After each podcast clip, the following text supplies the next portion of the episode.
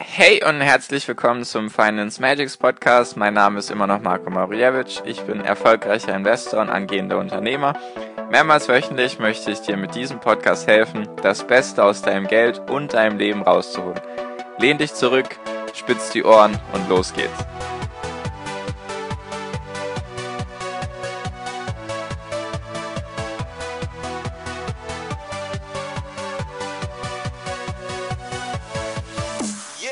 Hi und herzlich willkommen zum Finance Magics Podcast. Heute schon Folge 54 und wie immer ein großes Dankeschön, dass du wieder da bist, dass du mir deine Zeit schenkst, dass du mir zuhörst. Und heute mit dem Thema, was man denn in, sage ich mal, taumelnden oder in, also was man in taumelnden Märkten tun kann, beziehungsweise in Märkten, die nicht so richtig wissen, wo sie hin sollen. Genau. Weil, wer hast du jetzt mitbekommen, es läuft an den Börsen die letzten paar Monate eher, sage ich mal, seitwärts. Also es passiert nicht so viel.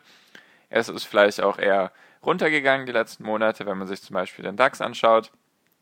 Der hat jetzt auf Sicht von den letzten zwölf Monaten, also wir haben jetzt Mitte November, hat er eben von Mitte November 2017 bis Mitte November 2018 hat er jetzt eben 12,5 Prozent verloren. Also ist es jetzt eher ein, sage ich mal, ein Markt, der ein bisschen runtergegangen ist, der eben nicht ganz so weiß, wo es hingeht jetzt als nächstes. Also es ist jetzt kein Crash und auch keine große Korrektur. Nochmal kurz zur Erläuterung, was, was dann der Unterschied ist. Also für mich, beziehungsweise sage ich mal auch, ich denke, die meisten Leute an der Börse, wenn sie von Korrektur reden, reden sie von etwas von 10 bis 20 Prozent Minus. Also das heißt, wenn jetzt der DAX zum Beispiel bei 10.000 Punkten gewesen wäre, was nicht stimmt. Er ist, glaube ich, in etwa bei 11.500 im Moment. Nur als reines Rechenbeispiel, damit es verständlich wird. Wenn er eben bei 10.000 Punkten war und er hätte jetzt 2.000 Punkte verloren, also 20 Prozent, und wäre auf 8.000 Punkte gefallen, dann wäre es in meinen Augen eine große Korrektur. Und wäre er jetzt 10 Prozent runtergegangen von seinem Höchststand, dann wären es 10% eben, 1000 Punkte und das wäre eine kleine Korrektur. Und alles, was ab 20% abwärts geht, ist für mich sozusagen ein Crash. Also alles 30, 40, 50% ist für mich dann so ein Crash oder halt ein, ja, eine Rezession, beziehungsweise einfach ein Crash. Damit können die meisten bestimmt was anfangen. Genau, also der DAX ist jetzt eben nicht so gut gelaufen, sagen wir es mal so, die letzten zwölf Monate und es ist allgemein, hat sich ein bisschen eingetrübt, die ganze Wirtschaft und die Konjunktur. Und was genau könnte man da jetzt tun? Man könnte zum Beispiel antizyklische Unternehmen sich anschauen. Was genau sind antizyklische Unternehmen, beziehungsweise was ist denn überhaupt Zyklus? Was, was ist damit gemeint? Also ein Zyklus, wissen wohl die Frauen am besten, was ein Zyklus ist, nur in der Wirtschaft. Ein Zyklus heißt eben, das habe ich mal ganz am Anfang des Podcasts in irgendeiner Folge erzählt, was der Unterschied zwischen zyklischen und antizyklischen Unternehmen ist. Vielleicht kannst du dich nicht mehr daran erinnern. Ich werde es dir trotzdem nochmal kurz erklären. Das heißt einfach, ein Zyklus an der Wirtschaft ist einfach ein Kreislauf. Also, wenn der Zyklus sozusagen anfängt, dann ist er eben bei Null irgendwo. Und dann steigt es meistens. Also es steigt eben, es gibt einen Aufschwung, der Wirtschaft geht's gut, die Leute verdienen mehr Geld und so weiter und so fort. Das ist eine sehr niedrige Arbeitslosenquote. Also alles ist gut. Und es steigt eben, der Wirtschaft geht's gut und so weiter und so fort. Dann erreicht es irgendwann einen Höhepunkt, sozusagen einen Wendepunkt, weil ab diesem Wendepunkt geht's dann abwärts. Also der Wirtschaft geht's immer schlechter. Also es ist jetzt nicht gleich, dass es einbricht sofort, sondern es geht halt langsam wieder runter. Und dann erreicht es irgendwann wieder das Ausgangsniveau, also null, und dann fällt es meistens darunter. Also die Wirtschaft schrumpft dann in dem Sinne. Sie, ist, sie wird kleiner eben. Also nicht die Wirtschaft an sich, sondern einfach das Bruttoinlandsprodukt zum Beispiel wird einfach kleiner. Die Menschen verlieren ihre Arbeit eventuell, verdienen einfach weniger Geld und dadurch schrumpft die Wirtschaft eben. Und dann erreicht sie irgendwann einen Tiefpunkt und ist, das ist wieder ein Wendepunkt und dann geht es wieder hoch. So ist ein Zyklus. Also es geht einmal hoch und dann geht es wieder runter und wieder hoch und wieder runter und so weiter und so fort. Und es gibt dann klassische zyklische Unternehmen, zum Beispiel Autounternehmen, Autohersteller Hersteller, sage ich mal, die sind ganz klassisch zyklische Unternehmen. Wenn die Menschen mehr Geld verdienen, können sie sich auch mehr Autos leisten, beziehungsweise ein teureres Auto leisten, vielleicht einen Neuwagen anstatt einen Gebrauchtwagen. Und dann verkaufen die Unternehmen eben mehr. Und wenn es dann eben der Wirtschaft schlechter geht, dann kaufen die, Auto, kaufen die Menschen eben weniger Autos. Macht ja irgendwie Sinn. Jetzt gibt es natürlich antizyklische Unternehmen. Das sind einfach Unternehmen, denen sozusagen egal ist, was da gerade abgeht. Nicht ganz egal, sondern es sind einfach solche, es sind einfach solche Grundbedürfnisse, die der Mensch hat. Das betrifft meistens Nahrung, also Lebensmittel und Wasser eben. Dann die Gesundheit, Kommunikation und, sage ich mal, solche Haushaltsmittel, die man eben braucht. Ganz simpel, Klopapier, Küchenrolle, Shampoo, Creme, Essen, Trinken und so weiter und so fort. Alles, was einfach ein Grundbedürfnis ist. Ko Kommunikation, also das Handy zum Beispiel, Internet, Zigaretten, sowas sind, Zigaretten sollten in meinen Augen kein Grundbedürfnis sein, nur es sind halt Grundbedürfnisse, die der Mensch eben hat, auf die er dann auch nicht verzichten würde, wenn er eben weniger Geld verdient, zum Beispiel Kaffee auch ganz klar ein Grundbedürfnis. Und die Unternehmen, die das jetzt eben herstellen, die sind krisenresistenter. Das heißt, diese Unternehmen sind weniger anfällig in einer Krise bzw. in einem Crash. Das heißt nicht, dass sie kein Geld verlieren oder dass die nicht weniger wert werden. Nur meistens ist es so gewesen, in der Vergangenheit ist natürlich wie immer kein Indikator für die Zukunft, nur es ist meistens so gewesen, dass wenn man jetzt zyklische mit antizyklischen Unternehmen vergleicht, in einer Rezession, also wenn es einen Crash gab, dann sind eben die antizyklischen weniger gefallen als die zyklischen Unternehmen. Genau. So, was ich jetzt noch sagen möchte, was ganz wichtig ist für mich, damit das auch ganz klar ist, ich möchte hier niemanden mit irgendetwas zum Kauf oder Verkauf animieren.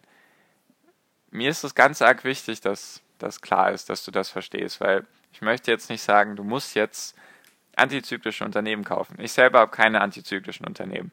Nur, ich bin in meiner Situation ein bisschen weiter oder anders. Also meine Situation ist ein wenig anders als deine. Weil, so wie ich das als Feedback zurückbekomme von euch, sind eben viele am Anfang. Sie haben jetzt vielleicht gerade ihr Depot eröffnet oder noch nicht und sind jetzt am Überlegen, wie sie es machen sollen oder was sie jetzt machen sollen, genau. Und deswegen bist du in einer anderen Situation wahrscheinlich als ich. Weil, wenn du ein Anfänger bist, dann ist das ja alles Neuland und das Risiko ist dann im Vergleich zu einem Tagesgeldkonto oder Sparbuch natürlich höher. Und deswegen versuche ich eine andere Perspektive reinzubringen, einfach dir die zu zeigen, damit du weißt, okay, vielleicht wäre es für den Anfang geschickter für mich einfach ein, sag ich mal, defensiveres Unternehmen, also ein vielleicht minimal sichereres, wenn man das so sagen darf, zu holen, also mir zu kaufen.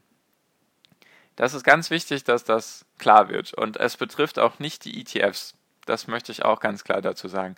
ETFs, wenn man einmal einen ETF-Sparplan auf zum Beispiel den MSCI World oder die anderen zwei ETFs, die ich so genannt habe, wenn man das einmal aufgesetzt hat, dann sollte man das am besten, solange es geht, durchziehen. Wirklich jahrzehntelang, wenn es möglich ist, wirklich so lange wie möglich jeden Monat diesen Sparplan laufen lassen, weil dir kann es mit deinem Sparplan relativ egal sein, ob es jetzt an der Börse runter oder hoch geht. Natürlich nicht wirklich egal, nur wenn es an der Börse runtergeht, dann kaufst du mehr Anteile und wenn es wieder hochgeht, kaufst du wieder weniger Anteile und dann gleicht es sich aus. Nur ganz arg wichtig, wenn ich so von allgemein jetzt von Aktien rede, dann meine ich wirklich nur Aktien damit und keine ETFs. ETFs sind, sage ich mal, als Fundament gehören die meiner Meinung nach in jedes Depot rein. Besonders wenn man anfängt, besonders wenn man Anfänger ist und davon bisher wenig Ahnung hatte, dann sind ETFs für mich sowieso ganz klar das Fundament. Nur wenn man dann mehr möchte, wenn man sich sozusagen überlegt, okay, ich möchte jetzt einzelne Aktien kaufen, dann wäre es vielleicht meiner Meinung nach, wenn man sich jetzt so die aktuelle Lage anschaut von der Wirtschaft, vielleicht wäre es dann eine Idee, sich solche antizyklischen Unternehmen einfach mal anzuschauen. Das ist wirklich kein also wenn, wenn du ein Unternehmen gefunden hast, wo du dahinter stehst, was du toll findest, wo du dich damit identifizieren kannst, wo die Bilanz stimmt, das Management, deine eigene Vision davon, es ist vielleicht in einer tollen Zukunftsbranche und so weiter und so, und so fort. Nur ist es vielleicht ein Wachstumsunternehmen und ich sage dir jetzt, hey, vielleicht sind antizyklische Unternehmen nicht schlecht, dann soll das nie im Leben dazu führen, dass du sagst, okay, Mist, vielleicht sollte ich es jetzt doch lieber verkaufen und mir ein antizyklisches Unternehmen kaufen. Absolut gar nicht. Wenn du so weit bist, dass du dich schon damit auseinandergesetzt hast, dass mein, dass mein Podcast dir geholfen hat, dir eine Meinung zu bilden über ein Unternehmen und du hast da jetzt dein Geld investiert, dann lass es da gefälligst auch drin. Ganz ehrlich jetzt, das ist ganz arg wichtig, weil ich möchte dich ausbilden zum Investor, dass du ein eigenständiger Investor wirst, dass du sozusagen ein, eigenständig deine Entscheidung treffen kannst. Nicht, dass du jetzt auf mich hörst, dass du dir immer denkst, ah ja, Marco hat gesagt, ich sollte das tun, Marco hat gesagt, ich sollte das tun. Absolut Finger davon. Ich möchte wirklich dir nur das Werkzeug geben, damit du dich selbst sozusagen ranmachen kannst. Also, dass du selbst der Investor bist, der mit dem Werkzeug irgendetwas anfangen kann. Ganz, ganz arg wichtig, das möchte ich wirklich jetzt nochmal sagen. Ich versuche hier mit den Folgen, auch so mit den News-Folgen und so weiter, dir kein, kein irgendwie kein schlechtes Gewissen zu machen oder dir jetzt irgendwie das Gefühl zu geben, du musst jetzt unbedingt alles verkaufen. Das stimmt alles gar nicht. Nur bei mir ist gerade im Moment die Situation, das versuche ich auch immer ganz transparent, dir mitzuteilen, ich bin gerade im Moment in lauer Stellung, könnte man sagen. Ich habe jetzt im Moment, beziehungsweise die letzten Monate, habe ich jetzt kein Unternehmen gekauft gehabt. Das liegt nicht daran, dass ich irgendwie mich nicht mehr traue oder so, dass ich jetzt denke, alles ist doof, alles ist zu teuer. Es geht einfach darum, dass ich in letzter Zeit einfach kein Unternehmen gefunden habe, was mir irgendwie gefällt, woran, woran ich jetzt gerne beteiligt werde, da, wäre daran. Also, dass ich da einfach gerne mein Geld investieren würde in dieses Unternehmen. Habe ich in, der, in den letzten Monaten nicht gefunden. Liegt vielleicht auch einfach daran, dass ich gerade zu wenig Zeit dafür habe, mich wirklich mit Unternehmen zu 100 Prozent auseinanderzusetzen. Ich habe gerade einiges am Lauf mit meinem Business und, der, und die Podcast-Folgen müssen natürlich auch irgendwann aufgenommen werden. Deswegen ist da gerade aktuell bei mir nichts gewesen mit Zukäufen. Deswegen habe ich mir auch eine kleine Cash-Position aufgebaut, also ein kleines eine kleine Menge Geld, sage ich mal, die einfach auf meinem Extrakonto rumliegt, die ich eben da deponiert habe, einfach um zu warten, bis sich irgendwelche guten Sachen ergeben. Die beträgt in etwa gerade 10%. Und jetzt warte ich eben darauf, bis ich eben ein gutes Unternehmen, bis ich ein gutes Unternehmen finde, beziehungsweise die Unternehmen, die ich jetzt schon habe, bis die einfach runtergehen und nicht nachkaufen kann. Deswegen ist meine Situation eben eine andere als deine wahrscheinlich, weil du wahrscheinlich gerade am Anfang bist und dann loslegen möchtest. Deswegen diese Perspektiven einfach, damit ich dir zeigen möchte, okay, es ist gerade vielleicht eine angespannte Lage am Markt. Vielleicht solltest du dir mal antizyklische Unternehmen anschauen. Du musst das auch gar nicht machen. Das hier ist, wie gesagt, keine Anlageempfehlung. Ich hafte ja auch nicht für irgendetwas, was ich sage. Ich versuche dir nur zu helfen, dir das Werkzeug an die Hand zu geben und du darfst mit diesen Informationen machen, was immer du willst. So viel wollte ich einfach nur jetzt nochmal sagen, weil mir das ganz arg wichtig ist. Nicht, dass jemand sagt, ey Marco, du hast gesagt, du musst das und das tun und dann habe ich das und das gemacht und jetzt habe ich Verlust gemacht. Das möchte ich vermeiden. Ich möchte einfach wirklich nur helfen, dir die Ausbildung sozusagen geben und du sollst dann selber handeln, weil letztendlich musst du in deinem Leben lernen, selber zu handeln und selber Entscheidungen zu treffen.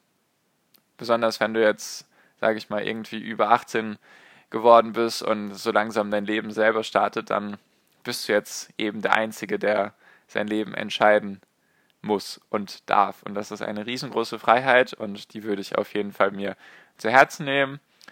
Und so viel dann jetzt auch für diese Folge. Ich hoffe, ist jetzt ein bisschen klar geworden. Ich konnte dir vielleicht einen kleinen Tipp an die Hand geben mit den antizyklischen Unternehmen. Ist vielleicht sehr interessant. Diese Unternehmen sind einfach defensiver, wachsen halt auch nicht so schnell. Das ist auch ganz wichtig zu erwähnen. Die wachsen halt nicht so schnell. Deswegen sind sie halt, sage ich mal, defensiver und eventuell geeignet für dich. Wer weiß es schon. Wie immer darfst du dir selber davon jetzt eine Meinung bilden. Und genau, ich bin jetzt auch schon fertig mit dem Reden danke dir wie immer fürs Zuhören, für deinen Support, für die ganzen Nachrichten, die mich erreichen, für die Bewertungen von meinem Podcast, die positiven Bewertungen, die mich erreichen. Vielen, vielen lieben Dank an euch alle, vielen lieben Dank an dich. Danke auf jeden Fall. Wir hören uns dann in der nächsten Podcast-Folge wieder. Bis sein, wünsche ich dir wie immer einen wunder wunderschönen Tag, eine wunderschöne Restwoche. Viel finanziellen Erfolg, dein Marco. Ciao, mach's gut.